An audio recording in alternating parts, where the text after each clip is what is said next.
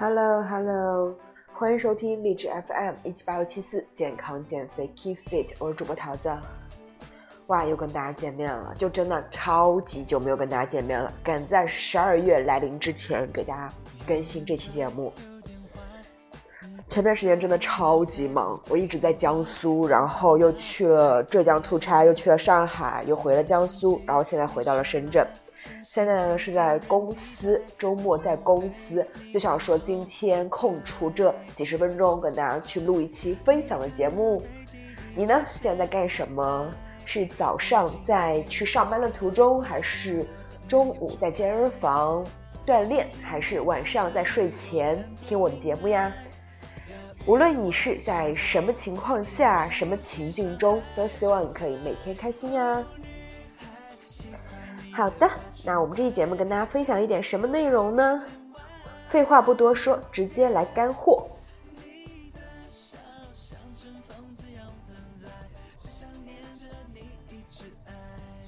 首先哈，想给大家讲一讲抗糖这个话题。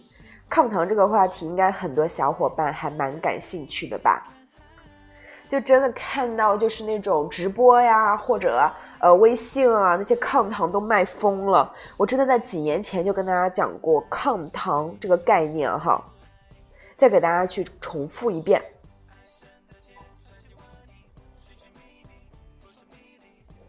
抗糖化这个事情呢，不知道写过多少次啊，然后说过多少次，问的人还是很多。代购微商们的套路层出不穷，好像年纪大了、皮肤差了，全是糖害的，必须得抗氧化。加上不少女明星背书，我觉得张韶涵就是行走的抗糖宣传人。还有吴昕，吴昕说呢，从二零一六年开始抗糖，状态对比之前就会发现比原来更精致了。那很多人说，明星皮肤那么好，肯定少不了抗糖化的功劳。然后呢，在十一月十五日，央视新闻在微博上就发了“抗糖真的能帅，抗糖真的能抗衰老吗？”这个关键词。不好意思啊，这两天有点感冒，所以大家可以听出我的声音非常有磁性啊。十一月十五日呢，央视新闻就发了条微博，叫做“话题是抗糖真的能抗衰老吗？”专家表示呢，一，并非所有糖化反应都是对身体有害的；第二，盲目戒糖可能没保住身皮肤，先伤了身体；第三，市面上绝大部分抗糖产品未经专业验证，能否抗糖尚无科学依据。所以呢，其实抗糖到底是什么？呢给大家去讲一下这个概念。抗糖简单的来说，就是把蛋白质、脂肪和糖类搞在一起，被腐化了。糖并不是天生的坏蛋。首先呢，它提供能量。如果有酶呢，还有如果有酶，这个介质呢，给它去进行与蛋白质的一个撮合。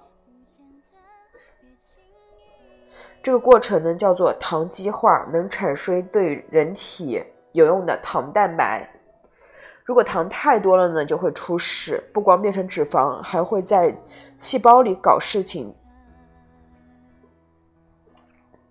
本来蛋白质和脂肪呢各司其职，积极向上，共同维护细胞的和平与稳定。一遇了遇到高撩妹高手，糖撩着交就会跟它结合。连酶呢都没有，都不用。这个过程呢叫糖化，经过各种复杂的反应呢，最终会形成 AGEs，也就是说晚期糖化中产物，变成 AGEs 蛋白质呢，武功就废了。胶原蛋白被糖化之后呢，会失去原有的支撑，吸水能力也会变差，导致皮肤变差了。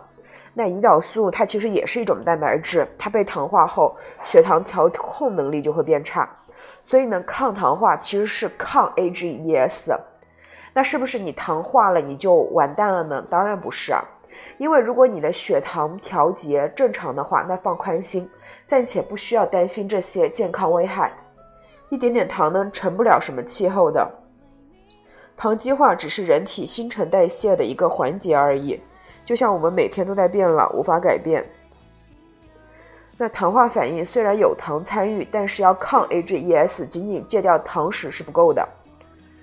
我们平时吃的食物中几乎都含有 AGEs。新鲜蔬菜、水果、牛奶中比较少，毕竟呢，这些食物的主要成分是水。但是呢，做菜用的调料，比如说酱油、豆瓣酱、沙拉酱中都含有较多的 AGEs。那美国研究人员呢，曾对五百四十九种常见食物中的 AGEs 含量做过检测，以下是含量最高的十种。第一名竟然是 BBQ 鸡大腿肉、鸡背带皮的。第二是煎培根，第三烤牛肉香肠，第四烤鸡大腿肉，第五烤鸡腿，第六牛排，用橄榄油和平底锅煎，第七烤鸡胸肉裹面包粉带皮，烤箱二十五分钟后，第八鸡胸肉裹面包粉油炸二十分钟，第九炒牛柳，用油炒，第十麦当劳的鸡柳。这下明白了吧？高温烹调富含糖、油和蛋白质的食物，基本上就是 AGEs 含量的保证。最典型的就是各种肉类的煎炸、烧烤了。饼干、面包等富含碳水化合物的烘焙食物，也是日常 AGEs 的一大来源，但含量呢比牛排、蛋皮的鸡鸭肉等富含油脂和蛋白质的食物要少得多。所以你真的觉得说抗糖化是不是你不吃甜品不吃水果就行了的吗？其实不是啊，对不对？当然，像饼干啊、羊角面包啊、谷物早餐、玉米片、华夫饼中也含有比较多的 AGEs。除了吃进去的 AGEs，人体自身也会产生这个物质。而且呢，很多外界因素还会直接、间接的影响增加体内的 AGEs，比如说。吸烟、二手烟、空气污染、紫外线，所以呢，抗糖化真的不是你控制饮食就能控制住的，并且呢，抗糖化也不是抗衰老的全部。虽然 AGEs 的和皮肤衰老有一定关系，但衰老这个龟让它全背的话不合适。比如说，老生常谈的防晒、紫外线造成的光老化才是皮肤老化的元凶。所以呢，还是乖乖的涂防晒霜。这是你抗衰老的第一步。好，那有人问啊，那我还能够愉快的吃糖吗？本来就不能啊！游离糖的危害说了一百次也不嫌多，远离精制糖、转化糖、加工糖，比如说奶茶、蛋糕、果汁等甜食。但其实呢，糖对皮肤的影响还不如对体重来的更加直接一些。想要预防糖化，仅仅戒掉甜食是不够的，你还要拒绝烧烤、油炸和香烟。这些食物呢，本身就会积累大量的 AGEs。那蛋糕、烧烤不能吃了，不能吃了吗？其实吃还是可以的，凡是有度有量，吃的均衡。天天吃烧烤、炸鸡，再来两瓶饮料，那只能等以后花钱做医美了。就跟你熬夜看眼霜功课，其实是一个道理。大家有听过那句话吗？抹最贵、抹最贵的眼霜，熬最晚的夜，喝最贵的奶茶，吃最贵的抗糖丸，就真的是作。那也有人问了，说有没有必要吃抗糖丸呢？没有必要，因为像抗糖洗面奶、抗糖丸这些产品，它们的抗糖证据呢是来自于细胞水平的实验结果，至于能不能在复杂的人体环境中起效，是未知数。缺乏实验实践验证，但其实抗糖化的关键在抗氧化。本来糖和胶原蛋白啊、自由基一撮合就迅速的在一起了，所以呢，抗老、美白、抗糖基本上都是抗氧化。维 C、维 E、烟酰胺、茶多酚、硫辛酸这些抗氧化的成分对 AGEs 也都是有效果的。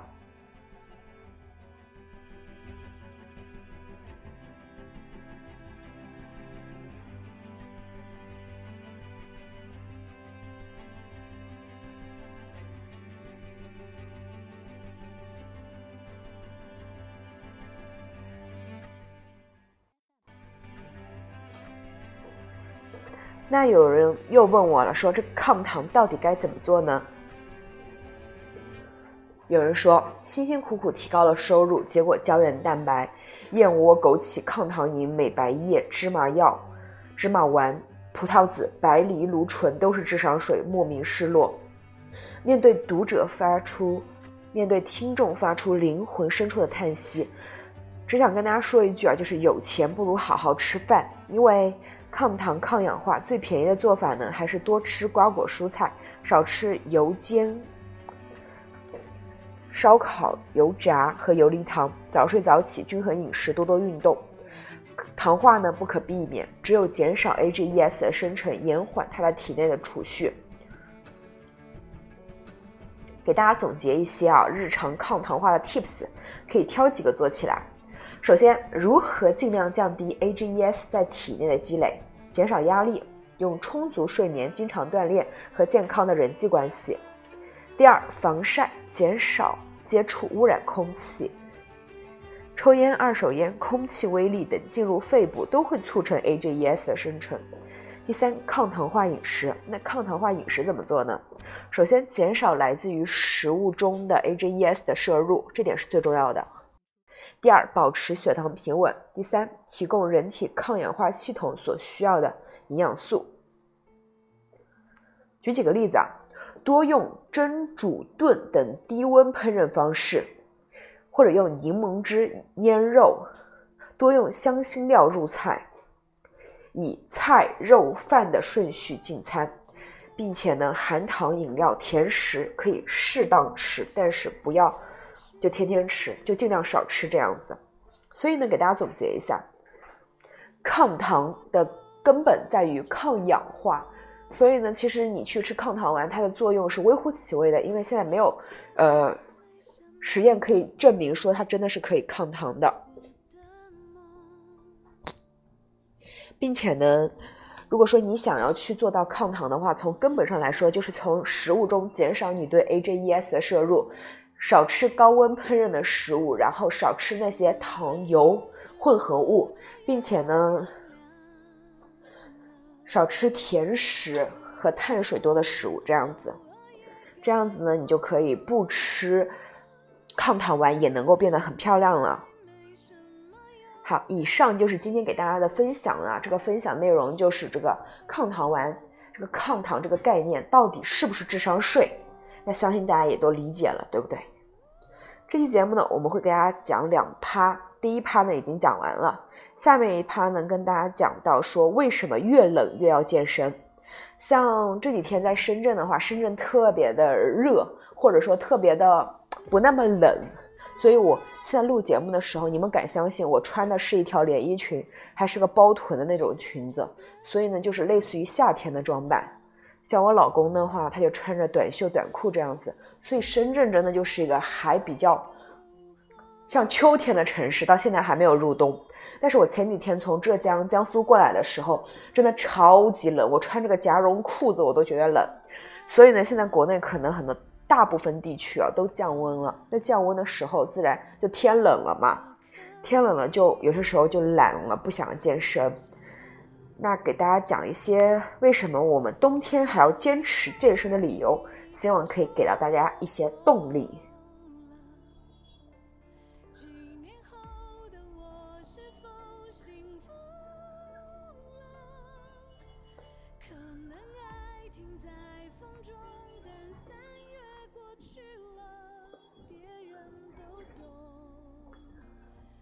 不懂我们用心交换爱情而寂寞。我们一起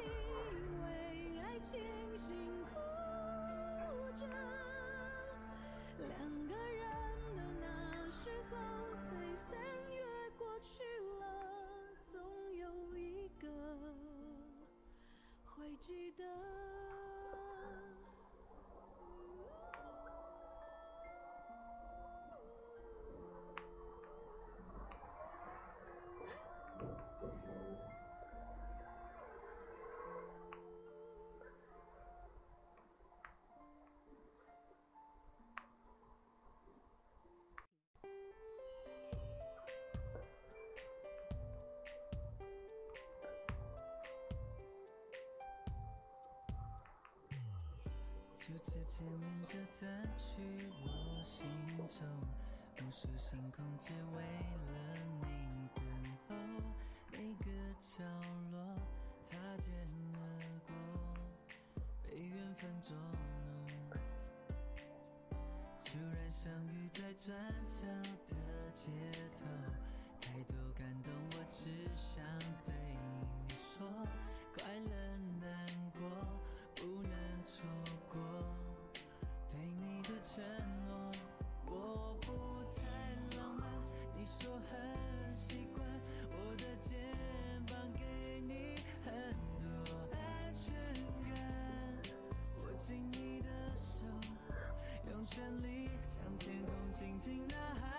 我会很爱你，很爱很爱你。OK，那我们继续下一趴。为什么越冷越要健身呢？其实天气冷冷呢，总会感觉懒懒的，吃的多，动的少，但又是摄取最多热量的时期。你们有没有发现哈？冬天就比春夏秋更容易发胖，有没有这样的？这样的感受啊，其实我自己是这样子的，就我每年冬天可能，如果不去，就是如果不去刻意控制我自己的体重的话，它就会飙升的很厉害，因为会很想要吃东西。像我去年十二月份去芬兰、挪威的时候，那边就北欧嘛，它一天的日照时间可能两个小时。那像我其实有个习惯，就是我每天觉得我天黑了，我就想吃点东西，所以我在那儿胃口就特别好。像冬天在国内的话，也是天黑的比较早嘛，所以就特别容易饿。有没有想有没有想过这个事情？你们是不是也是这样啊？所以冬天真的是非常容易积攒脂肪。但其实冬天是个很好的一个逆风翻盘的时机，你用这个时间好好锻炼的话。到春天，你就会拥有一个好身材了。那冬天你为什么要锻炼呢？首先，它会去燃烧到更多卡路里。由于天冷的时候，身体必须要燃烧更多卡路里来维持体内的恒温，因此在同样的情况下，冬日运动消耗的热量比天热时会更加多一些。当冷空气接触到温暖的身体时，运动燃烧的卡路里会增加。听好这个数据啊！冬天身体消耗的热量大约会提高百分之三到百分之七，就很可观了。成年人体内残余的棕色脂肪，这些有益脂肪，只有在受寒冷激发时才能活跃起来，发挥减肥功效。白色脂肪堆积在皮下，负责储存多余热量；棕色脂肪负责分解引发肥胖的白色脂肪，将后者转化成二氧化碳、水和热量。本身是不储存热量的，所以呢，想减肥的朋友不要错过这个好时机。第二，更能认真的做好热身。夏天的时候，由于天气热，常常会以为身体已经暖了，可以立即开始运动，但其实呢，这样很容易造成运动伤害，时间久了堆积了，可能会觉得小肌群没有训练到，反而不好。而冬天天气冷呢，大家对于热身会更加讲究，而且因为身体偏寒，所以会比较自觉的好好热身。天气冷呢，热身非常重要。温度低的时候，身体常常不太灵活，此时更容易发生扭伤或拉伤等运动伤害，必须要更加注意。第三，抵抗力增加。冬天运动能加强身体的新陈代谢，由于受到寒冷的刺激，血液中的抗体会增多，身体的抵抗力也随之增强。常在冬天运动的人会犯肺部啊或者支气管类疾病会比较的比例比较低，而且通常也不会感冒。第四，运动起来更开心。天气冷的时候呢，潮湿与燥热感会减轻，而这会刺激寒冷的机制。身体会产生更多的热能对应，并提升内啡肽的产生量。这个举动呢，会使身体产生快乐与幸福感，所以冬天运动会很开心。第五，比较不怕冷。由于习惯在天气冷时运动的人，通常比较不怕冷，因为有御寒能力啊。在寒冷的环境下运动，会让你的身体学习去适应环境，而且同时会提高你的意志力。在这个随时都想躺下的天气中，愿意出门健身，说真的，连自己都会觉得自己挺了不起的。冬天无论食量或者是慵懒程度都会大幅度增加，因此呢，这个时候运动不仅是考验意志力，更是锻炼意志力的好时候。坚持住，到明年呢，你就会感谢现在的自己了。所以冬天健身真的是好处多多。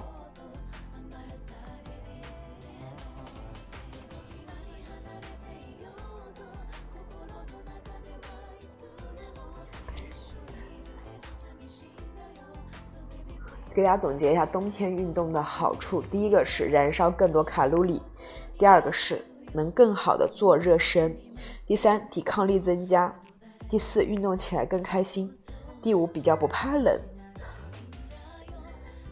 最后呢，希望我的宝宝们、我的听众们都可以在冬天运动起来，为着自己的更好的身材而努力。那这期节目就到这里啦。